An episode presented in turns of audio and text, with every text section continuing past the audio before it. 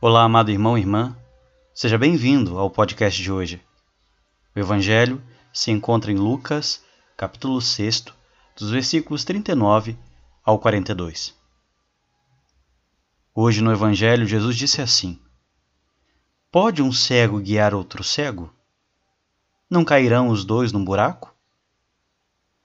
Também, meus amados, neste mesmo Evangelho, o Senhor ele nos exorta e nos move a um testemunho de vida.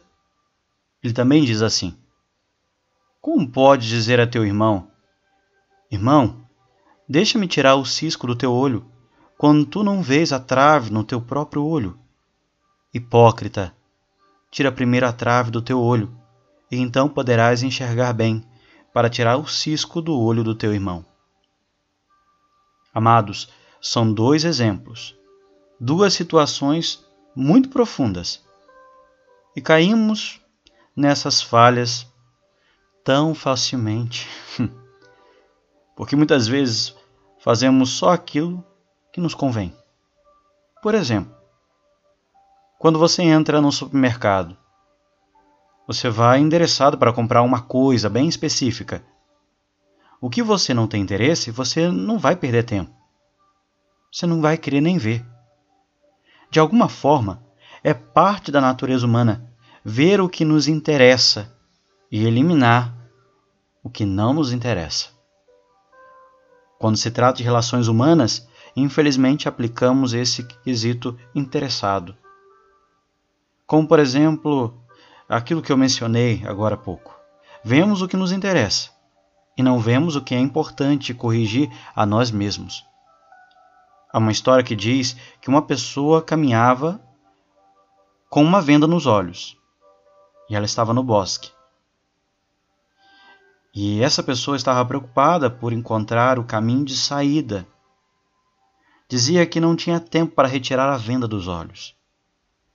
Essa pessoa estava foita, querendo encontrar o caminho de saída desse bosque.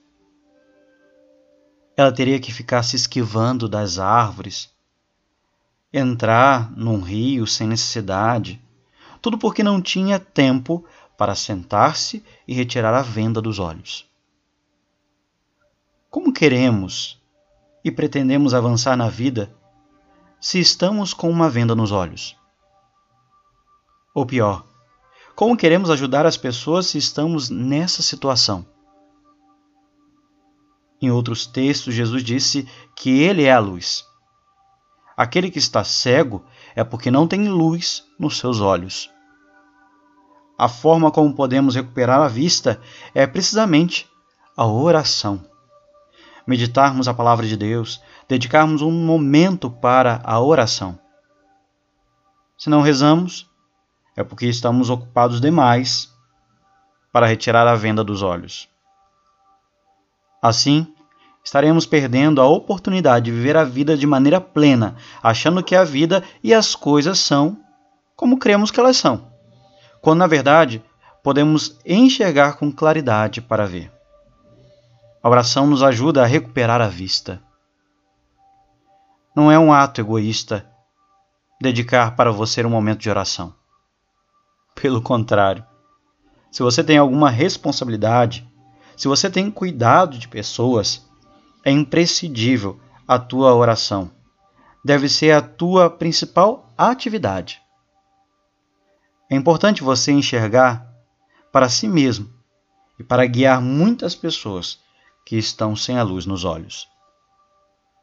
Parar para poder rezar não é luxo, é uma necessidade. Se você crê que está muito ocupado com maior razão ainda, você tem que rezar. Deus te abençoe, que você tenha um excelente dia.